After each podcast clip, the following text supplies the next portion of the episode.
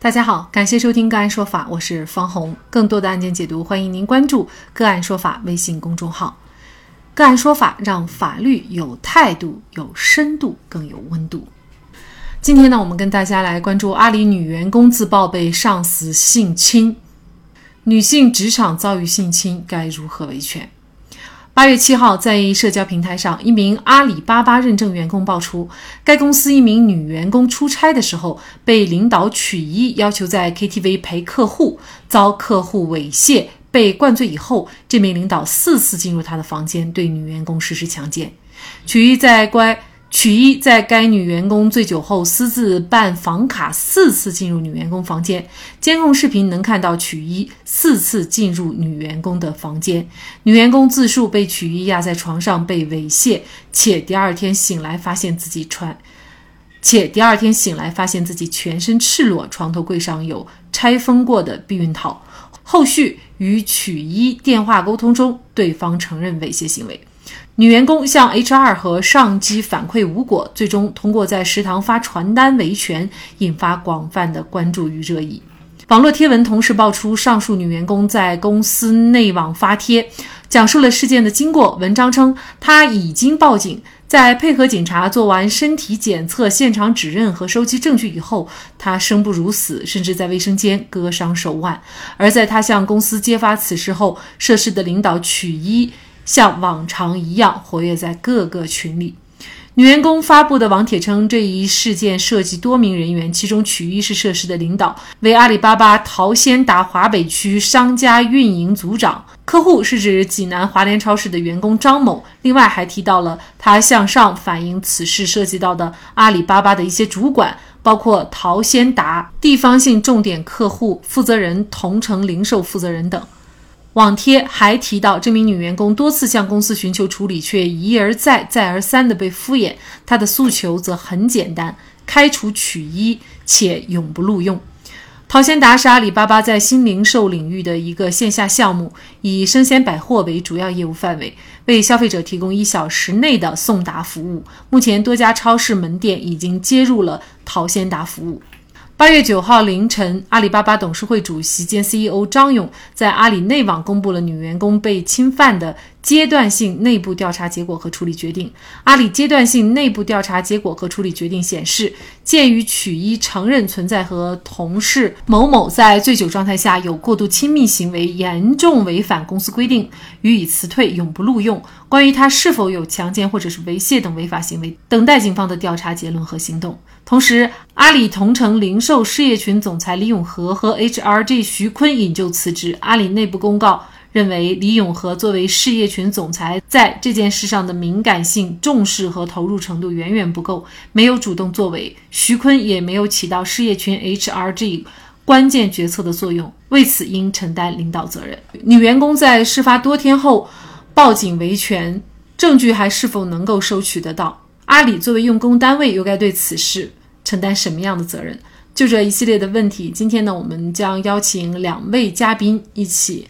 来聊一下。那首先呢，我们邀请的是上海兰迪律师事务所高级合伙人、刑事部副主任丁艳玲律师。丁律师您好，你好，主持人。好，感谢丁律师哈。被领导喊去陪酒，然后呢，呃，认为呢这个酒后被客户给猥亵了，但是涉事的员工张某呢又说自己并没有摸过啊亲过这个员工周某，那么说周某是诬陷。您觉得是否存在猥亵？作为周某来说，他该怎么来证明确实是有猥亵的这种违法犯罪行为呢？就是如果受害人发觉到自己受到侵害以后，应当是第一时间报警，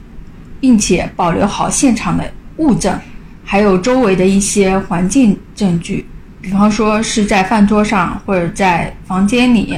那周围的。环境的证据，比如说纸巾啊，还有杯子啊、避孕套等。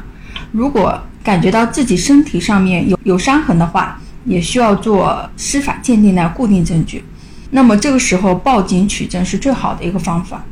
尤其是在一对一的情况下，第一时间是非常重要的。这个呢，也是警方取证的一个关键的时期。还有就是自己能够收集的证据呢，比方说。保留好跟领导还有客户之间的聊天记录呀，不要经常清理自己的手机微信啊，还有就是现场的一些监控的录像，都是可以作为证据使用的。事情发生了已经几天了哈，在这种情况下，你再去就是报警取证的话，是不是对于一些关键的证据，嗯，会错过呢，或者说是提取不到呢？呃，比方说猥亵呀，还有就是强奸呀，其实取证，嗯，是有一定困难的，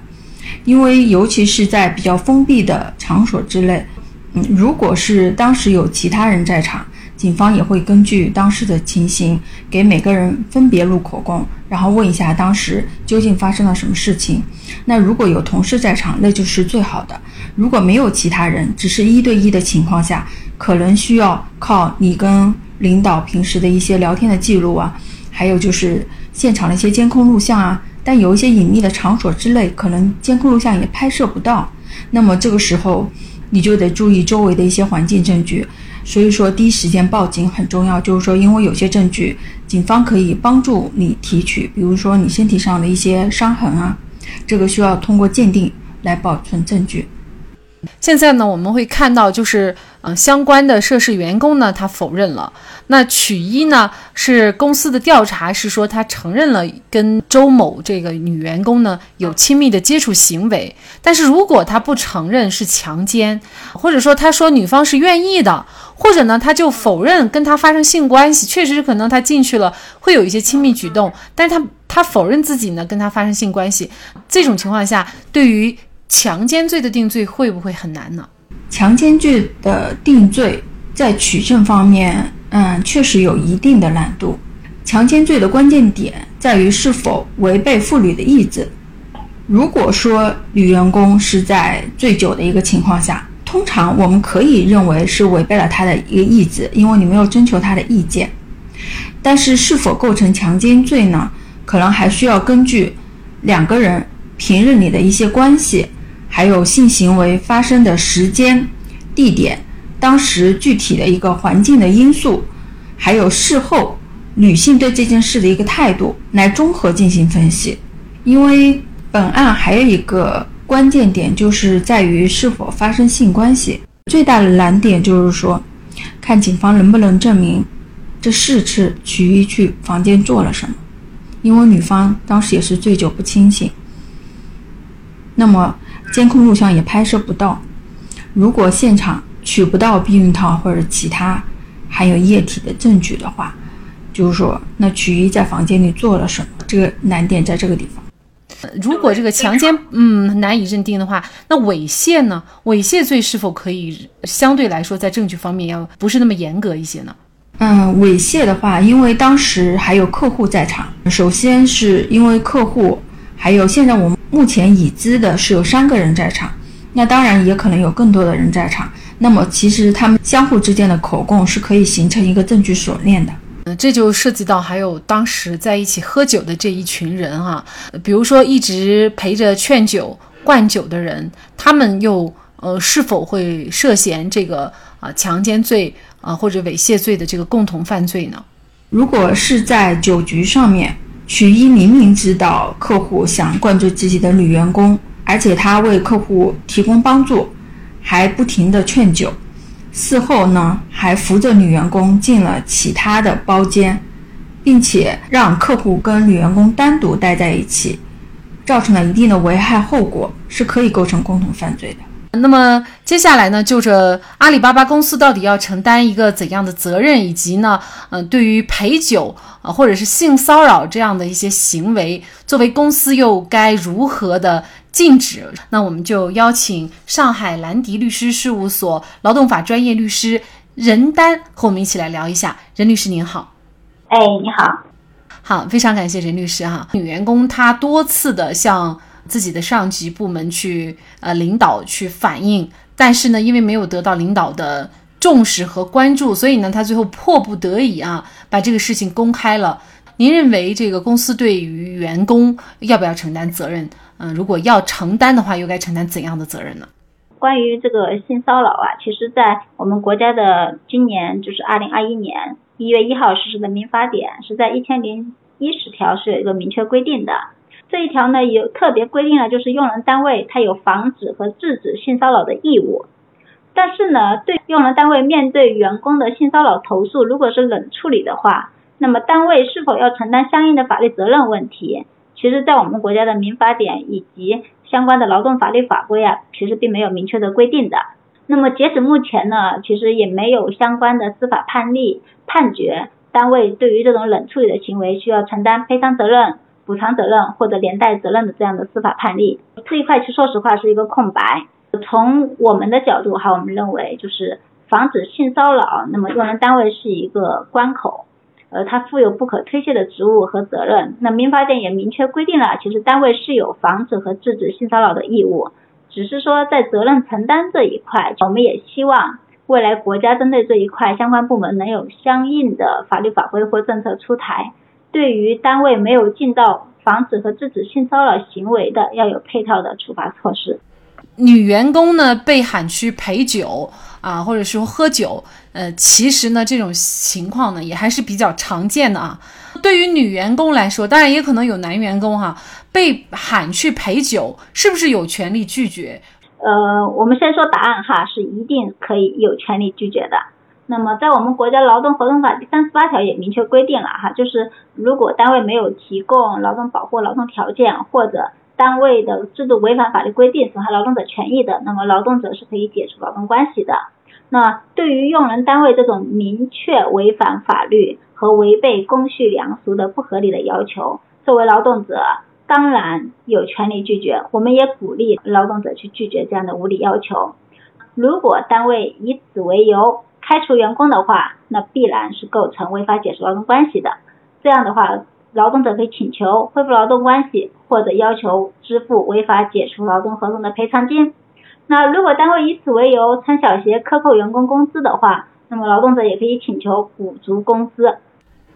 但是呢，我们知道哈，目前呢仍然是用工方的市场啊，也就是说，劳动者很多时候还是处于被动的情况啊。您觉得，如果是想禁止此类陪酒行为或者性骚扰行为的话，公司又该怎么做？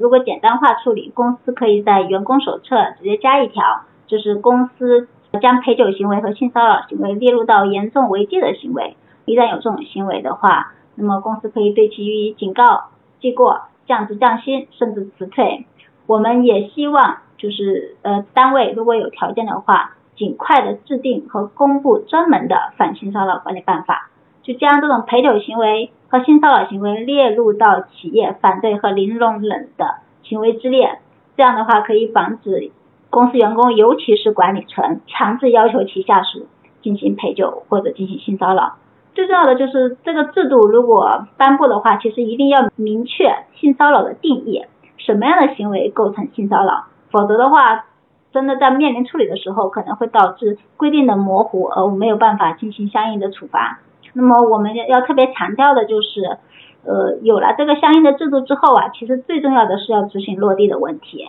您看这次就是阿里的女员工这个事件啊，其实发展到现在，呃导致阿里的声誉和形象重创，其实很大一部分原因就是管理层在早期对其持有漠视的态度，以及处理不及时导致的。个人觉得这个每个单位来做这样的一个制度的约定有必要吗？其实，在这个事件出来之后啊，其实深圳市就立马就九部门立马出台了一个叫《深圳市防治性骚扰的行为指南》，是鼓励在全全国进行推广的。所以我们认为反性骚扰的制度完善和呃和推广是未来的一个大的趋势。那更多的案件解读以及呢我们的线上视频讲法内容呢，欢迎大家关注我们个案说法的微信公众号。另外，您有一些法律问题需要咨询，都欢迎您添加幺五九七四八二七四六七这部手机号的微信号向我们进行咨询，我们会将您的问题转给我们专业资深的律师进行解答。好，感谢您的收听，我们下期节目再见。